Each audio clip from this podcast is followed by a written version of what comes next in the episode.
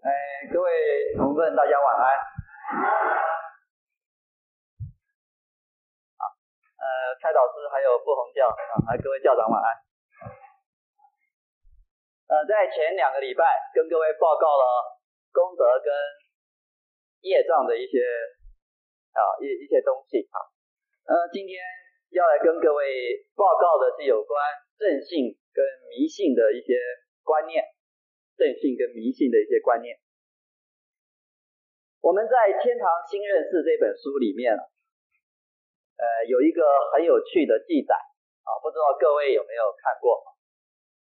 呃，这篇圣训讲说，在离我们地球非常远的一个外星球，那么这个这个外星球它它遭遇到了一个一个一个很大的劫难，很像我们地球的三级末劫，所以上帝在那个时候派遣了一些呃一些大乘高僧，呃到那个星球广度远远。大概在几年的时间呢、啊？我看到那个圣经写的是几年的时间，总共度了一亿一亿多个猿人啊，一亿一亿。啊，不过在这个一亿多个猿人里面，那么真正有在修持的啊，有在修道的啊，真正有在修的，呃，圣经说不过是两万多人，在这个两万多人里面。他真正修的有成的、有成就的，不过是三千多人。在这个三千多人里面，真正修到能够回到上帝身边、回老家的，只有十八位。所以各位，从一亿多的猿人到最后只有十八位可以回老家。好，你看看。一亿多到十八位，所以哦，我当时看到这个圣训，哦，我就有点了解了。啊，我们常常讲说，修道者车载斗量，这是很多的意思，这是我们常常听的哈。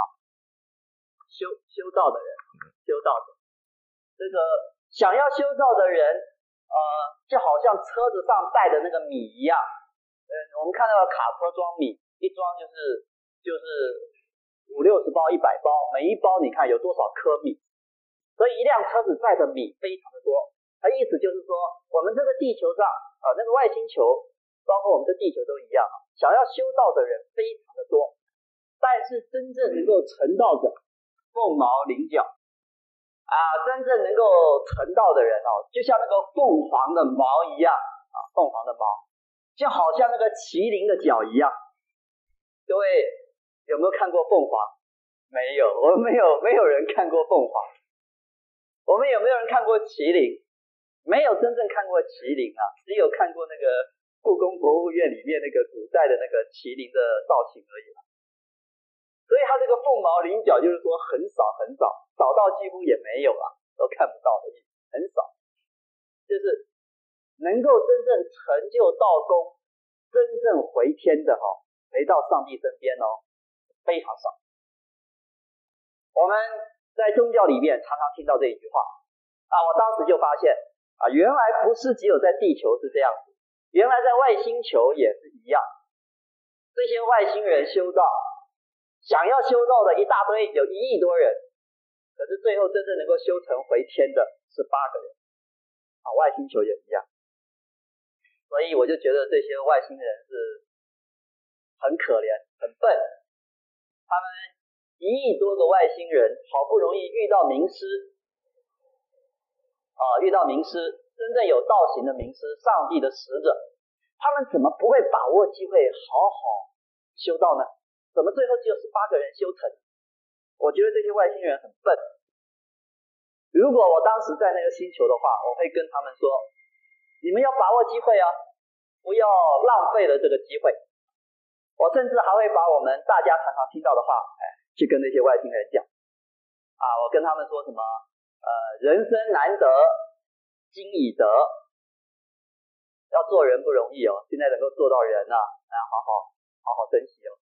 这个啊，中土男生，什么金与生，呃，要生在这一种中土，在地球的中土指我们中国。那么在外星球这个中土可以指这个有道的这个国家，有文化的国家，也不容易哦，啊，也不容易哦。今天已经生在这个有道的国家了，哎呀，好好珍惜。明知难逢今已逢，呃，能够当人已经不容易了。能够生在这种洞天福地的国家不容易，能够在这么多人里面还能够遇到真正的名师，更不容易了。好，我我我也会讲这些话去劝那些外星人，要不然我觉得他们太可惜了。各位会不会觉得这些外星人太可惜呢？一亿多到最后只有十八个回去。啊，我想各位跟我一样也会觉得。啊，不过我们在这个地方，我们看这些外星人，我们。这样子嘲笑他们之后呢，我们自己要冷静想一想。那我们自己？今天师尊上帝派下来的首席使者，在我们这个地球上，到目前为止，总共渡了差不多二十万人，直接渡进来的天地教徒的二十万人。我们现在来问，呃，这个二十万人里面。有多少人最后能够真正修道有成，回到上帝身边？到底我们有几个？这二十万人最后都能够回去吗？我们敢这样子说吗？哦，不太敢。或者我们说，在座我们每一位同奋，我们自己想一想，谁有把握？谁有信心说？呃，我某某某，我一。定就是朝这一条路走下去，永远不退缩，永远不懈怠，永远奋斗下去，一直到回到上帝身边。谁敢做这样保证？这个不太容易哦。我们天地教复兴到现在十五年，那么也有一些很早期的同奋，民国六十九年、七十年就皈依的很早期的老同奋，现在也不见了。我常常在想，我看我们的教室，我发现当时的这位老这些老同奋，十几年前的这些老同奋，他们当时奋斗的时候很奋斗哦。我觉得我现在都比不上他们。他们当时没有集体送的黄告，只有个人送的黄告。他们当时，呃，为了这个阿富汗的危机，师尊亲自带领他们送，很多同奋就这样子跪跪了一整天。跪下来，那个膝盖啊，都软掉了，都都痛的要死了。诵完黄告都爬不起来了。我在七十几年归师的，我当时还有机会看到这种情形。我就记得当时看到很多同奋在光殿念完黄告，从那个光殿五楼走下来，哦，那都要扶着扶着那个楼梯，卡都愣起，哦，卡都愣起，那个。哎，我后来自己上去那紧急送告啊，民国七十几年有好多紧急送告，二十四小时送告啊。当时我们刚归师的新同奋，阿哥看笑雷，黑楼还打前锋，在晚上十二点到早上六点，没有人要去的，我们这个比较年轻的就要去。哎，尤其当时我是住在教院，住在教院当然就是义务要去念半夜的。哦，念几天下来，哦，卡马都愣起，啊，卡马都愣起来了。哦，那个真的是从光天走下来，走不下来了，不是走不下来了，是滚下来，所以要抓住。哦，那两脚都没力，膝盖痛的要死。哦，所以我大概可以体会到哦，六十九年、七十年那时候的老同奋哦，他们那时候很拼命。所以我自问，我现在都还没有他们奋斗。可是他们当时有很多那么奋斗的同志，现在也不见了，摩皮啊，不见了，找不到人了。哦，找不到人了。那。所以我要问呢，我以后会不会也找不到人？哎，有可能，我说不定两三年就从天地教消失不见了。人家问说，哎，光正去哪边？哎，光正哦，他可能去那个什么宇宙光，很有可能。啊，当然宇宙光现在被抓住了哈，被抓住了，然后可能去什么太阳光啊，也有可能哦。哦，有有可能哦，反正很多嘛。啊，不是只有台湾有啊，啊，国外也很多啊。所以现在问我说，呃，光正，那你有没有自信？你这一条路一直走下去，你就是老老实实照着师尊所教的一直走下去，永远不变。这个我也没有那么呃那么十分的把握，敢跟大家说一定啊。我是对我有信心，但是话是不能说死的啊。因为我看到这样的例子，一亿多个外星人跟随着名师修到后来，只有十八个人回去。各位，请问一下，我们来想一想。那么这一亿多个外星人，他们当时来皈依那些名师的时候，他们不想修吗？他们不想回天吗？他们不想解除痛苦吗？他们不想了脱生死、超出轮回吗？我相信他们都想。可是为什么到最后他们都不见了？只有十八个人回去。这就是我今天要跟各位报告的。在我的看法，有两个原因。好，两个原因。第一个原因哦，半途而废。半途而废的，就是说，哎，修修到修修到一半啊，不修了。而为什么修到一半不修呢？为什么不继续奋斗下去呢？哦，原因很多。哎，有些是因为信心不够。那么刚开始来到天地教来奋斗，哦，觉得念黄告很新鲜，哦，什么都很新鲜，来清河集会也很新鲜，看什么都新鲜。但是过了一个月、两个月，觉得不新鲜了。觉得念黄告好累，觉得来这个清河集会听这个演讲，这都想睡觉。哎，觉得来了这么久也没看到什么光啊，也没照出什么照片，没什么新鲜的，呃，所以换一家吧。然后还有很多，还有很多是想想要一门深入啊，但是哦，哎呀，身体不好啊，磨得死去活来，磨到后来斗志也没了。啊，有些是呢，想一心修道，但是人道的压力很大。啊，家里需要他赚钱，他每天忙在忙着赚钱，已经忙着养活家庭，忙不过来了。你说叫他来修道，他觉得他没有时间了啊，很多原因。那么这些原因哦，当然有我们人事上的原因，但是也都有他宗教上的原因。宗教上的原因来说，就是我们的累世的业障。所以在上个礼拜，我第一个题目就是跟大家介绍业障。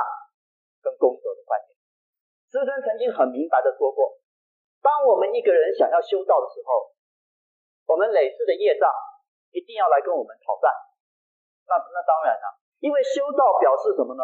我们想从这一团烂泥巴里面啊，我们想要出来，想要回到真正的老家。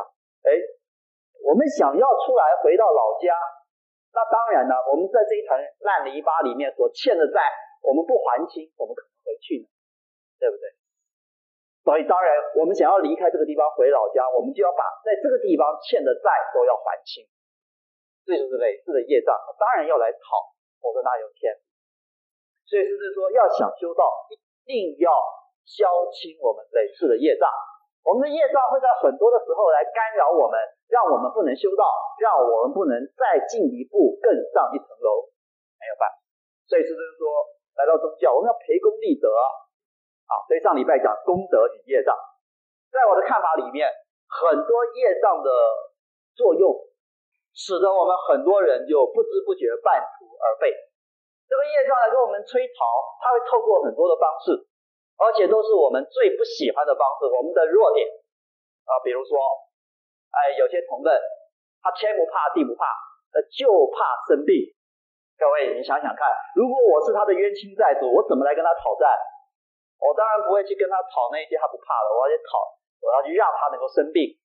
他在痛苦中，他生了病了，他在痛苦中，他才会去反省，他会去反省，他会去认错，才能够把我们之间以前欠的这个恩怨，才能够一笔勾销。有些人不怕生病，有些人怕家庭的考。我若是他的冤亲债主，我就要想办法让他家庭有一些考验。所以，我们的累世的业障都是透过我们的弱点。发作出来的，所以修道这一条路要面对一连串的挑战，这些挑战是来自于我们以前的所作所为所种下的业，每个人都有。上次我跟各位报告过，没有一个人没有业的，只要是人都一定有，因为随时我们都会造业，但是我们也随时可以培功德。所以上次跟各位谈到了这个这个业障的观念，就是今天讲的。我们一亿多人变到十八个人，为什么有这么多人不见了？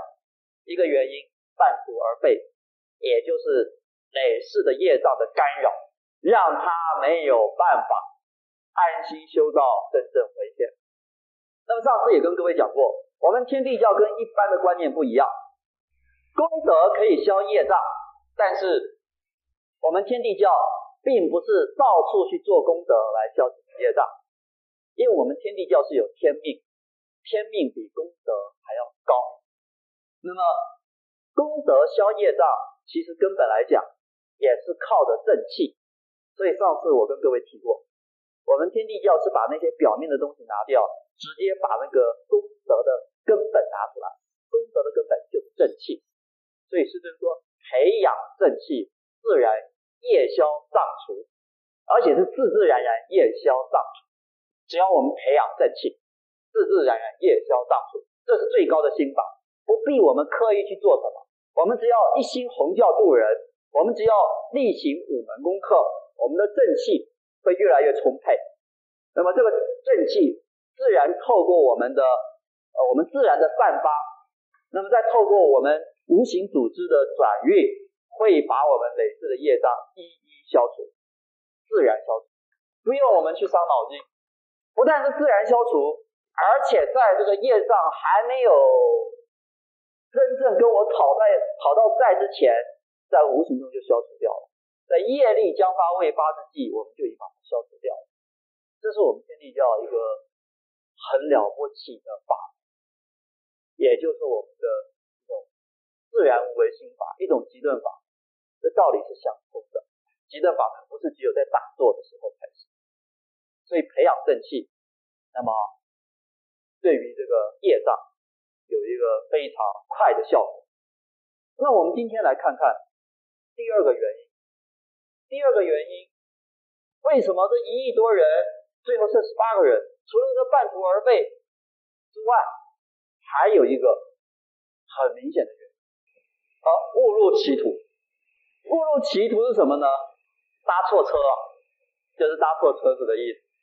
我们来比喻哈，呃，我们想要了脱生死，能够修道回天，我们比喻说，我们就是要搭个火车，能够回到上帝的身边。好了，现在要搭车。那么为什么一亿多人登记要搭车，最后只有十八个人真正回到上帝身边？啊，因为第一个，很多人搭车搭到一半中途下车，很多人登记了，但是没有真正上车，这都是累世的业力的作用，业力的干扰。那么另外呢，还有很多人是搭错车，他搭到他搭的车子不是往上帝那边回去了，他搭的车子是往地狱那边去了。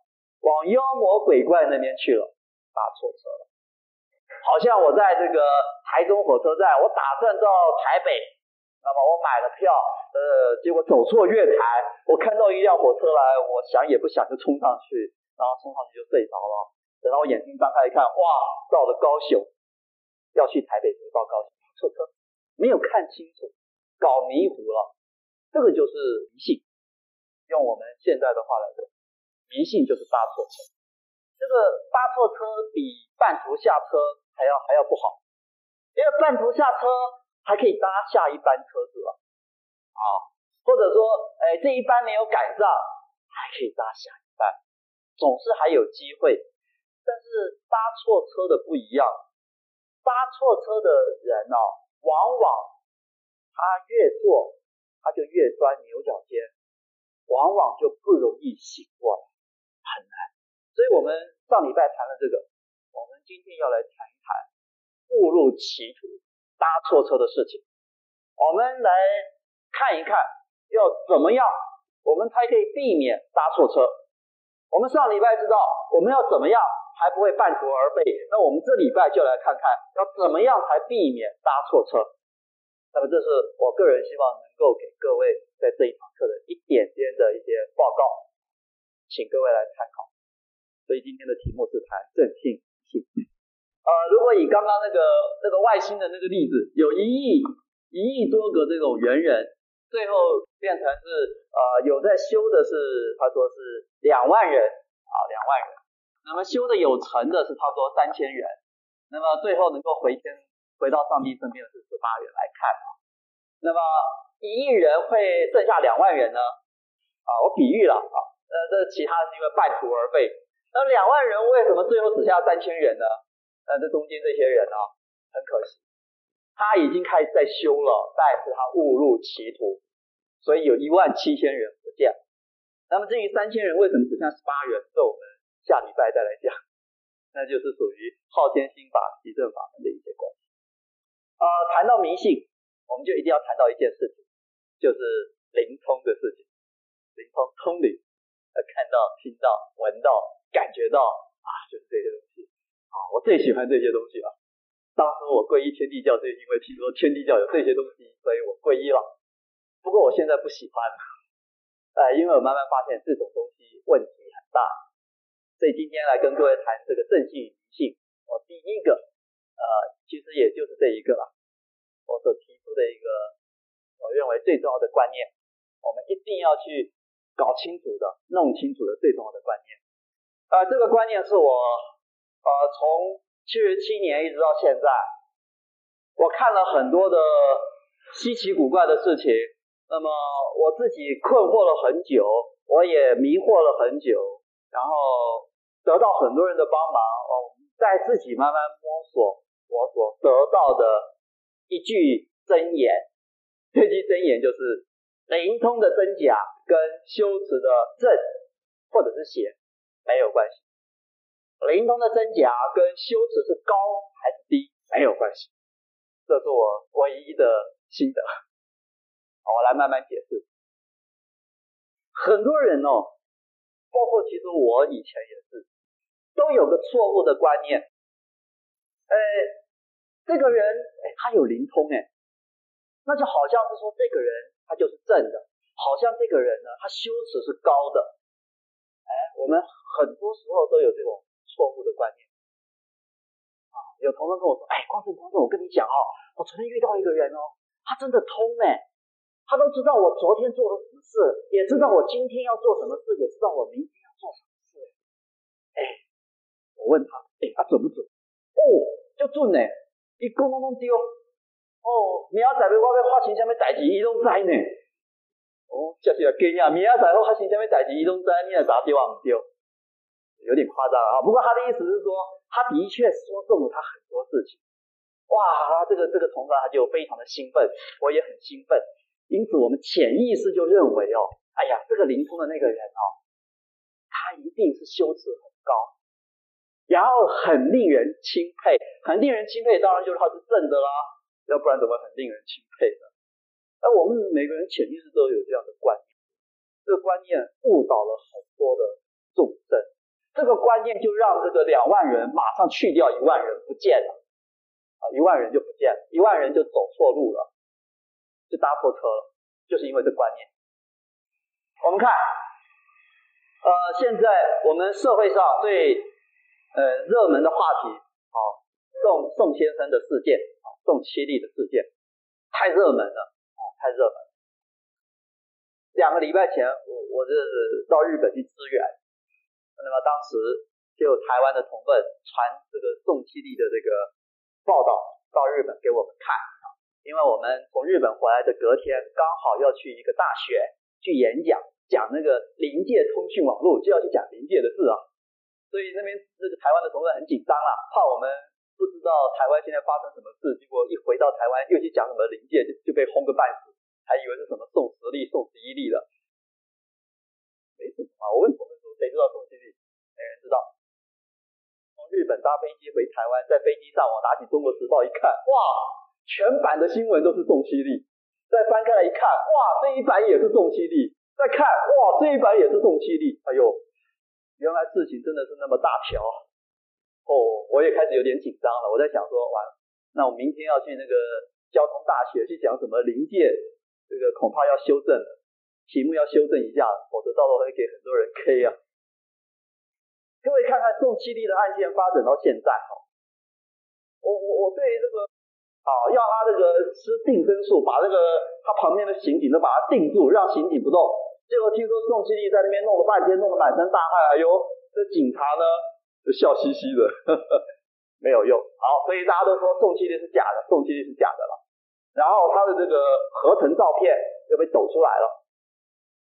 我个人认为宋七力呢，他一半真一半假，他不是全部假。那些记者他们不懂，啊不懂宗教，不懂。宋七力如果全都是假的，只是靠那些照片骗骗人，在他旁边的那么多人，这么好骗吗？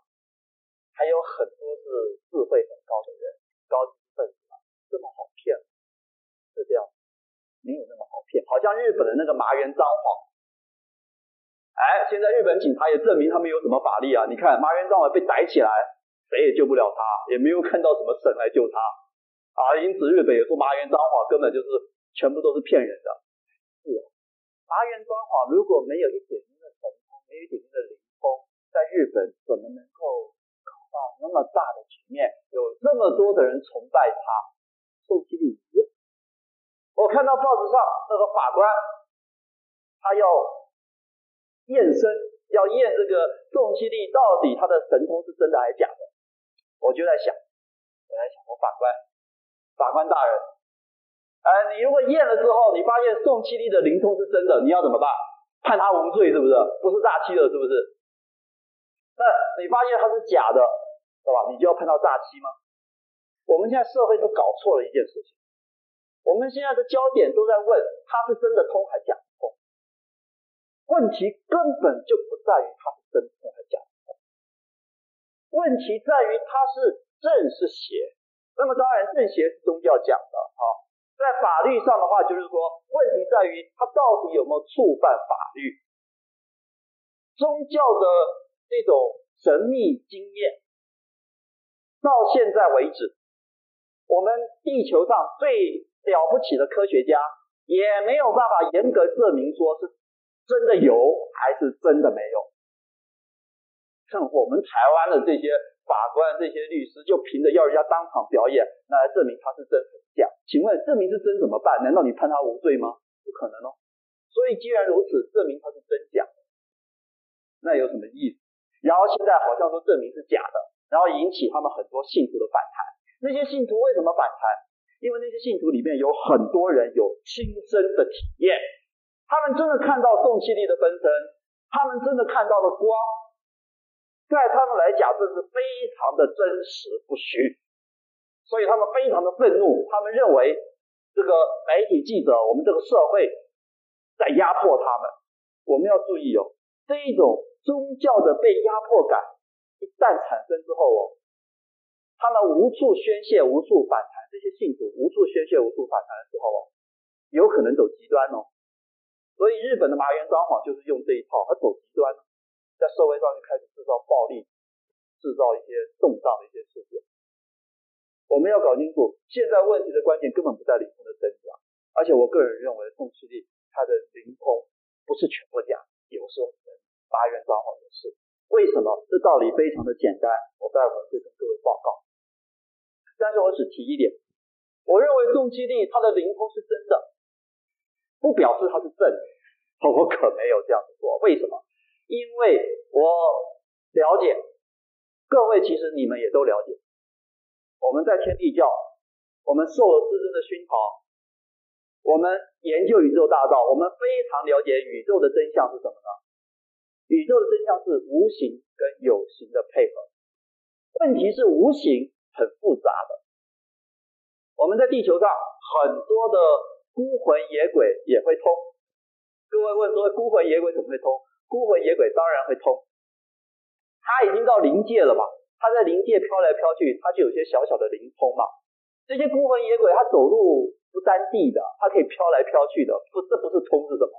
这些孤魂野鬼，它可以一下子出现，一下子消失，这不是通的。孤魂野鬼也会通，所以我们第一个要知道，孤魂野鬼也会通，不是只有孤魂野鬼哦。我们在地球上还有很多已经在这个地地球表面存在很久的，而且它吸收日月精华的。那么我把它称为一些妖魔鬼怪。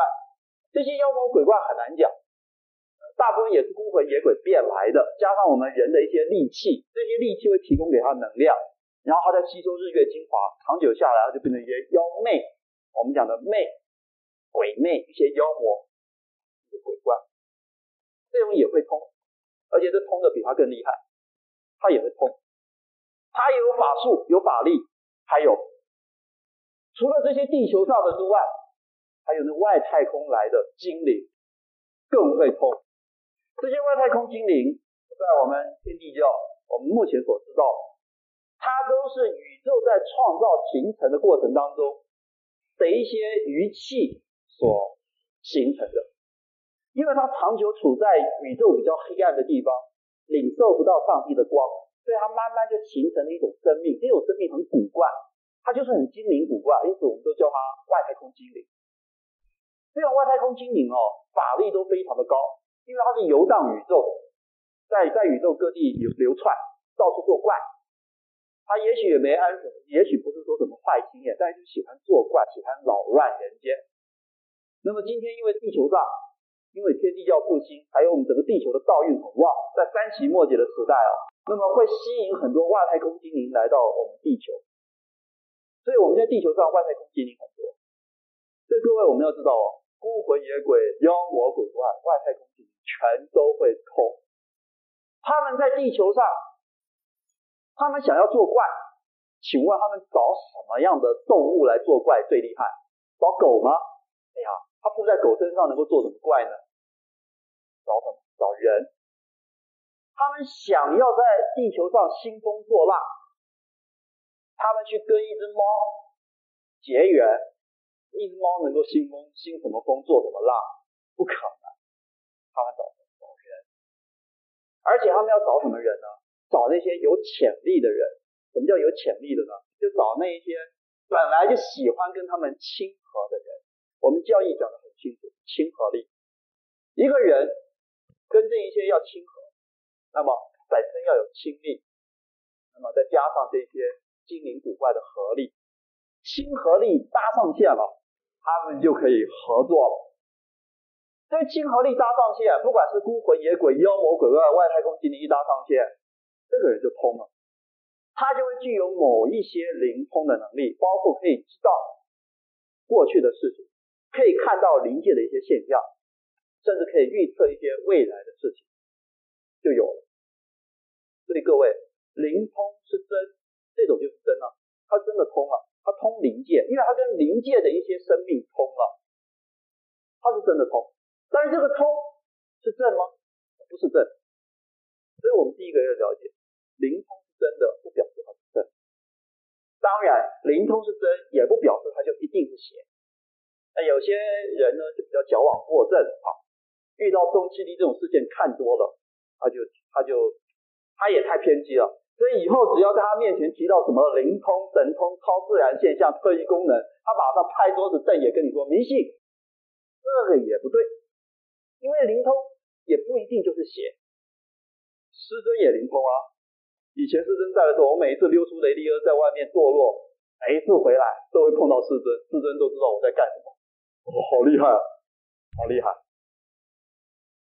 师尊灵通啊，对啊，师尊的灵通是邪吗？那也不是哦。所以第一个，我举这个例子让各位能够去思考：灵通是真的，不表示它就是正，也不表示它就是邪。换句话说，灵通是真还是假，跟正邪根本没关系，没有关系。因为神人可以通神，叫做神通。但是人也可以通这些精灵古怪，变成灵通，但是邪的，所以真的也可以是邪的，真的也。所以因此，我们判断一个人修持的正邪，本来就不能从灵通的真去判断。我们来看解，师尊也有时候说不准啊。啊我们说师尊修持很高，但是师尊是不是每件事情都说得很准，都通得很准？那也不见得。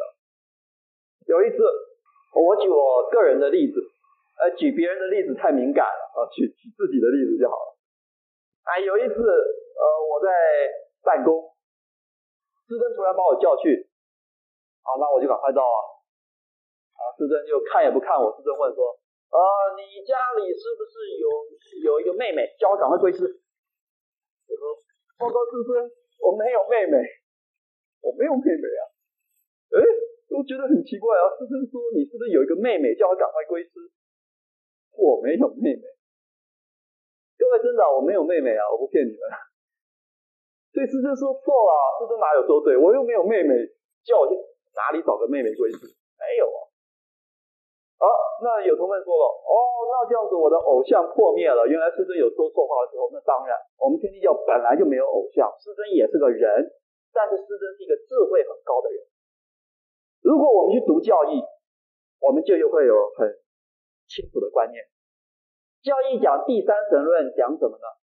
教义说神不是万能，教义说神不是万能。我们很多时候以为神是万能。啊，他既然是神，既然我拜他，应该他什么事情都知道，他什么事都做得到，这是一般的观念呐、啊。师尊跟我们讲错，这种观念是错误的。神哪有万能？师尊说神不是万能、啊，神只是比人类要高级一点的生命而已啦。好像说我们人是小学生啊，只懂得一点事情，出门只会搭公车，连火车都不会搭。那神就是那些大学生，那些成人已经入社会的人，他出门不是只会搭公车，他还会搭计程车，还会搭飞机，他会很多事情。神就是那个这些大学生，人就是这个小学生。神是比人类要高级，没有错，比人类懂得多，智慧比人类高，修养比人类好。要记得，神就是智慧比人类高，修养比人类好。但是神不是万能，神也要受整个大自然法则的约束，只不过人类受到大自然的约束比较多，神受到的约束比较少，是这样子。所以神不是万能的，他当然不是全知的，不是什么都知道的。有人认为神是全知的啊，我就跟他开玩笑，我说：“哎，你既然认为神是什么事情都知道，那请问？”神能不能知道一件他不知道的事情？好，各位没听懂，我再讲一遍啊。哎，有一个同学说，光正不对不对，我跟你讲，神是万能的，他什么都知道的。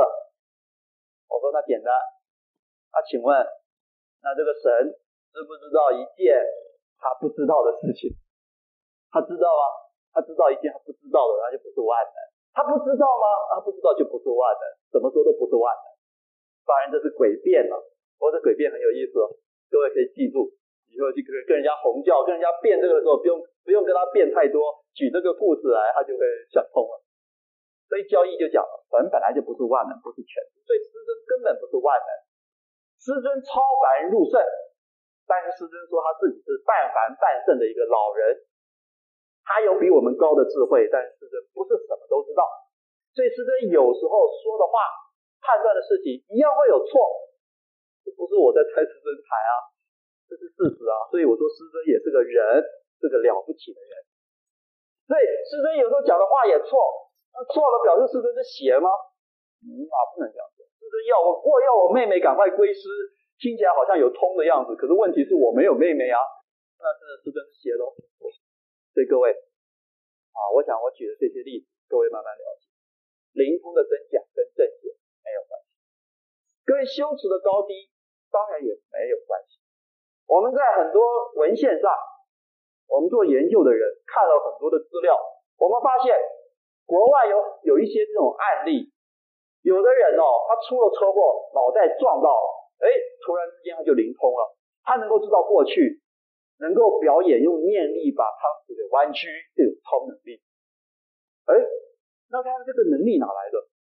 就是因为他出了车祸，脑袋去撞一下，他就突然有了。而国外有这种案例，请问，那么在台湾我可以了解，那这个人呢，一定会被膜拜的半死啊！他因为又组织了一个什么派什么教，他又变成一个什么大师，哦，大家给他拜了半天，大家认为他修持非常的高，他也会讲一些什么做人就是要修身养性啦，做人就是要反省忏悔啦，啊，做信徒就是要把钱捐给我啦，大概就是讲一些这种的。那我们问他，他这种超能力哪来的？他这种灵通的现象哪来的？哎，原来他是因为出车祸，脑袋去撞到一下。啊，我们是不是也跟他去学，去撞一下看看？国外有这种案例，有这种记录，而且这个案例引起医学界的好奇，医学界想依这个案例来研究，为什么他脑袋撞了一下之后，他会有些特殊的事情发生？为什么医学界在研究，不过研究不目前还研究不出原因。所以各位，灵这个灵通是真的啊，那个人是真的通。那请问他修持高吗？他根本没有修持，他只不过是出车祸，所以根本是没有关系的。众基力的弟子在报纸上批评星云法师，说星云法师啊、证严法师他们是没有法力的啦。哇，很多信徒就紧张了。哇，你批评他们没有法力，就意味着他们的修持低哦。没有这样子说，当然那种批评是不对的哈。不过绝对不是因为说，呃，我们认为他没有神通，表示他修持低。所以我们现在的社会完全搞乱，把这三个完全搞在一起，好像只要证明他的通是真的通，他就一定是正，他的修持就一定是高，完全搞错，这个完全没有关系。当然，这个也不能怪这些记者，因为他们也许没有宗教的背景，不能怪他们。但是我觉得我们自己要有这样正确的观念。我认识一个朋友。这是以前的一件往事啊，我就跟各位报告一下。他本身很喜欢到各宗派去参访。有一次他云游回来，我们在聊天，他就跟我讲，台湾某一个地方有一个人哦，哎，呀修得很好，很了不起。呃，我一听他讲这个人，我说，哎，这个人不是争议性很大吗？报纸也好几次提到他，他的争议性很大，很多人反对他哦，而且他平常讲的一些东西。他的穿着打扮哦，很特立独行，很很诡异，让人家看了就觉得怪异。我说，你怎么确定他修持很好？哎，我这个朋友就跟我讲，他说，因为他这一次去参访他，有机会跟他一起打坐，跟这个大师一起打坐，两个人一起做。打坐结束之后呢，这个大师就跟他说，跟我这个朋友说，你要有一个守护神。这守护神怎么样？怎么样？怎么样？哎，这个这个大师就跟我的朋友，呃，我这个朋友呢，他也一向认为他有个守护神，他是怎么知道他有守护神的？我不知道。哎，这个大师跟他讲的完全一样，所以他吓了一跳，所以他跟我说，哎，光正道友，你不要太气屁哦，我跟你讲，我是验证过的哦，那个真的是。修持很好，我说他怎么知道我这个守护神？哎，我说我说朋友啊，你冷静一下，不要太激动哈。说你认为他知道你这个守护神，就表示他修持很好。他说那当然，他的意思就是他本身修持已经够好了，他的守护神是非常高了。那么今天这个这个大师竟然一眼就看穿，表示他就更高更好了。我说朋友。你想想看，哎，这个所谓的大师哦，在外面不是有很多人崇拜他吗？但是不是也很多人反对他吗？我问你，那些那么拼命崇拜他的人，难道都是给这个大师花言巧语讲一讲崇拜他吗？哪一个不是跟那个大师有验证的、有印心的？否则的话，怎么每个人都那么崇拜他？我说你今天跟那些弟子还不是一样，跟他那些弟子都一样嘛？你也跟他印证了嘛？印证之后，你也那么开始崇拜他了嘛？我说你其实你跟他他那些弟子差不多的，他说不一样不一样。